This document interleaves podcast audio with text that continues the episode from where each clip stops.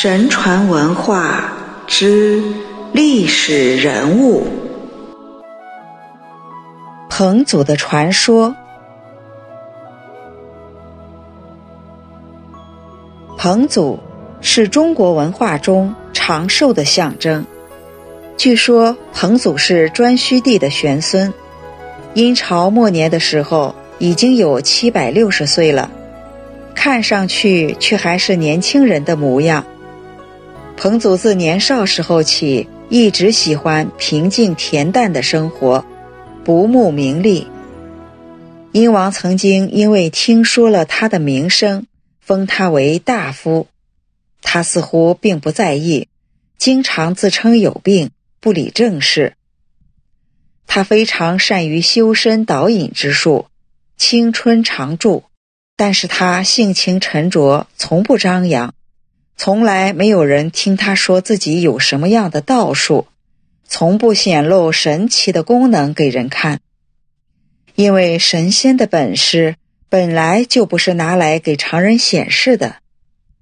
他经常出门，却从没有人知道他去了哪里。有人跟踪他，却转眼失去了他的踪影。虽然家中有车马，他也很少乘坐。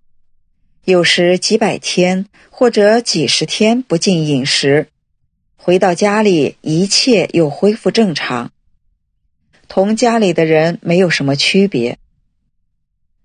殷王亲自登门拜问道术，彭祖一个字都没有透露。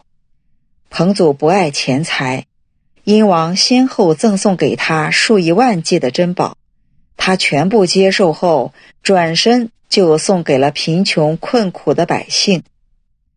殷王身边有一位叫才女的女子，二百七十岁的人却和十五六岁的少女一样年轻。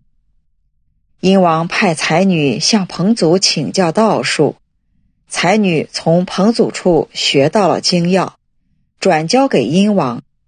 殷王试过之后，确实有效，于是殷王生了私心。不想让别人也知道，他下令，任何人如果传教彭祖的道术，都要被杀。他甚至生出了加害彭祖的念头，想斩草除根。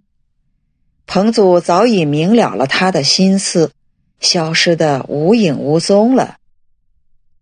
过了七十多年，有人在流沙的西部见到了他。彭祖离开殷王朝的时候，已经有七百七十岁了。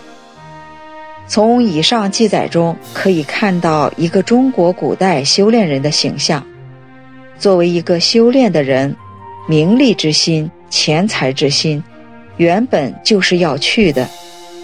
而修炼过程中产生的各种功能，那对修炼的人来说，不过是副产品。